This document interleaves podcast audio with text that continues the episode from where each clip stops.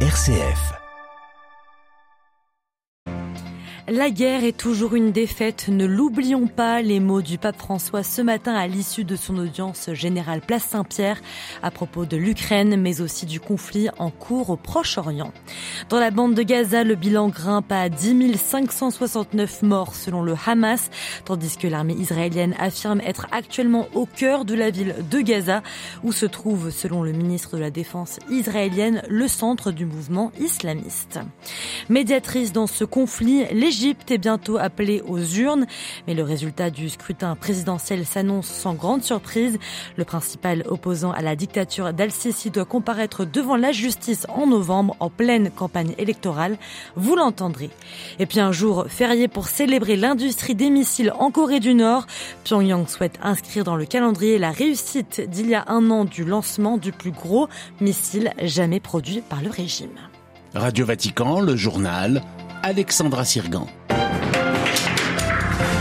Bonjour à toutes et à tous. Avant de partir au Proche-Orient, revenons sur l'audience générale du pape François de ce mercredi.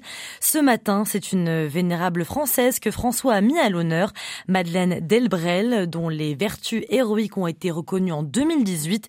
Le pape a salué le cœur toujours en éveil de celle qui, dans la France du XXe siècle, a consacré sa vie aux plus précaires.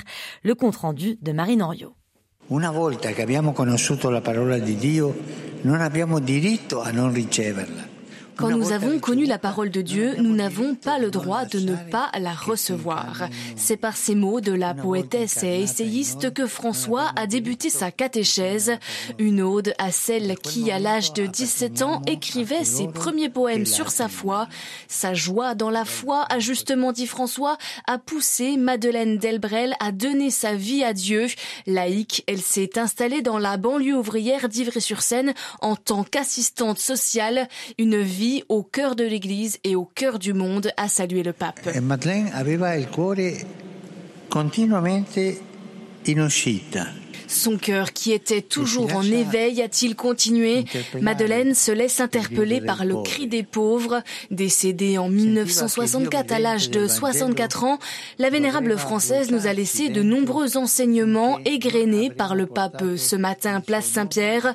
En évangélisant, nous sommes évangélisés, nous sommes transformés par la parole que nous annonçons, a-t-il dit, avant une invitation que Madeleine Delbrel nous apprenne à vivre cette foi en mouvement. Que Madeleine Delbrel ci insegni a vivere questa fede le récit de Marine Henriot et à l'issue de son audience générale, le pape François a invité les fidèles à ne pas oublier l'Ukraine tourmentée par la guerre, mais également les peuples palestiniens et israéliens. La guerre est toujours une défaite, ne l'oublions pas, a-t-il déclaré. Un mois après le début donc de cette guerre entre le Hamas et Israël, le curé de Gaza, toujours bloqué en Cisjordanie, revient sur l'état d'esprit des chrétiens dans l'enclave palestinienne, tous pris quotidiennement pour que la paix revienne et ressentent avec, avec gratitude la proximité du pape qui les contacte quotidiennement, précise le père Gabriel Romanelli. Près de 700 personnes ont trouvé refuge dans la paroisse de la Sainte Famille pour échapper au bombardement israélien. Plus de détails à retrouver sur notre site internet vaticannews.va. Cette guerre dont le dernier bilan du Hamas fait état de 10 569 morts en raison des bombardements sans relâche depuis un mois sur l'enclave palestinienne. Selon l'armée israélienne, les soldats se trouvent désormais au cœur de la ville de Gaza, au nord de la bande. L'objectif des troupes Xavier Sartre reste inchangé, détruire le Hamas. En effet, Alexandra, le ministre israélien de la Défense, Yoav Galan, l'a répété hier soir, détruire le Hamas et libérer les otages retenus depuis plus d'un mois. C'est la mission assignée aux soldats qui sont entrés à pied dans le territoire palestinien. L'armée israélienne a diffusé des images de chars et de bulldozers qui avancent au milieu des ruines de ce qui est présenté comme le centre-ville de Gaza, le centre du Hamas selon le gouvernement israélien, qui ajoute que Gaza est la plus grande base terroriste jamais construite. Ce qui ne signifie pas que les bombardements aériens ont cessé, bien au contraire, ils se poursuivent sans trêve. Hier, un d'eux a même tué un des employés de Médecins sans frontières dans le camp de réfugiés de Chati situé entre la mer Méditerranée et Gazaville. Difficile d'en savoir plus sur cette offensive terrestre, puisque les journalistes, vous le savez, ne sont pas autorisés à aller sur place et que les communications avec le territoire palestinien sont difficiles. Une chose est sûre, Alexandra, les combats ne font que commencer puisqu'il n'y aura pas de trêve humanitaire sans le retour des otages. Le ministre israélien de la Défense l'a bien précisé. Merci Xavier Sartre. Et toujours concernant ce conflit, les pays du G7 plaident pour des pauses et couloirs humanitaires pour protéger les civils de la bande. Réunis à Tokyo, les ministres des Affaires étrangères des sept puissances mondiales ont également reconnu le droit d'Israël de se défendre, je cite, dans le respect du droit international, tout en jugeant inacceptables les violences commises par des colons israéliens contre des Palestiniens en Cisjordanie.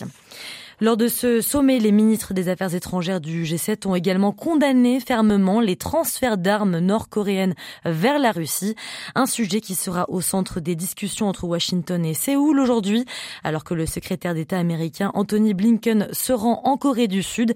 Cette visite intervient dans un contexte de renforcement de la coopération sécuritaire entre Washington et Séoul, dans l'optique de contrer le rapprochement entre la Corée du Nord et la Russie. Et en Corée du Nord, justement, le Parti des travailleurs instaure un nouveau jour férié baptisé le jour de l'industrie des missiles, un jour pour euh, célébrer le lancement l'an dernier du plus gros missile jamais produit par Pyongyang, un moyen, selon les experts, de légitimer le régime. La correspondance à Séoul de Clément Le Breton. Un nouveau jour férié en Corée du Nord qui vient s'ajouter aux 71 autres répartis sur l'année, commémorant des événements importants de l'histoire du régime et de ses leaders.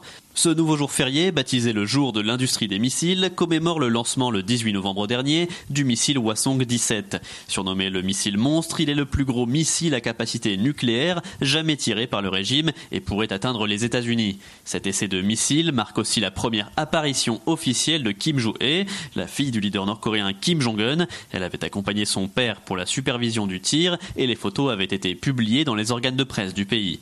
Depuis, les spéculations vont bon train pour savoir si elle pourrait être l'héritière du régime dynastique des Kim. Selon les spécialistes, ce jour férié pourrait donc servir à légitimer la fille du leader comme une potentielle héritière en la rattachant à une date importante de l'histoire du pays. Clément Le Breton, Séoul, Radio Vatican.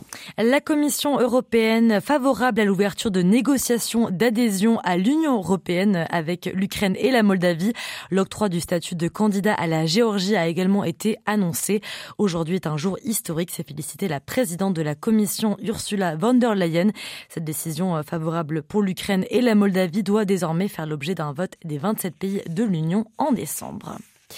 La campagne pour l'élection présidentielle démarre officiellement demain en Égypte, un scrutin sous fond de guerre en Israël dont le résultat semble couru d'avance. Le principal opposant politique au président Al-Sisi, Ahmed Tantawi, a été officiellement convoqué devant la justice. Il doit comparaître fin novembre, Léonie Lebrun. Il a été arrêté euh, brièvement hier par les autorités, le temps pour Ahmad Tantawi de se voir notifier sa convocation devant le tribunal. Il comparaîtra fin novembre. Lui et 22 membres de son entourage politique devront rendre des comptes accusés de fraudes administratives en lien avec la campagne pour l'élection présidentielle. Ahmad Tantawi, c'était la figure d'opposition qui donnait l'espoir aux Égyptiens d'un changement politique, mais l'opposant malheureux est de toute façon empêché de candidater officiellement à l'élection présidentielle qui se déroulera euh, le 10 décembre et ça, faute de parrainage suffisant, il accuse le pouvoir en place d'avoir empêché ses partisans d'enregistrer ces fameux parrainages. Depuis l'été, Ahmad Tantawi a aussi dénoncé des pressions, le piratage de ses données et déjà des dizaines d'arrestations dans son équipe.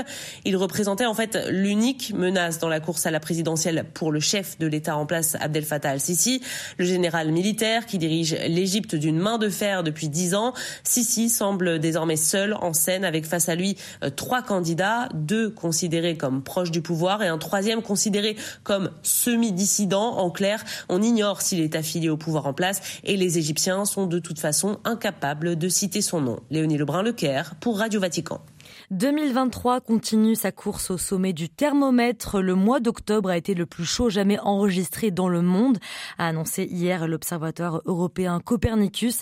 Et toujours selon l'Observatoire, l'année 2023 dépassera avec une quasi-certitude le record annuel de 2016. Et les conséquences de cette chaleur sont bien réelles. Selon un autre rapport d'experts dévoilé aujourd'hui, la sécheresse extrême qui sévit actuellement en Irak, en Iran et en Syrie n'aurait pas eu lieu sans le réchauffement climatique. C'est ici que se termine ce journal. Merci pour votre fidélité et votre écoute. Prochain, prochain rendez-vous avec l'actualité internationale. Ça sera à 18h. Excellente journée en attendant.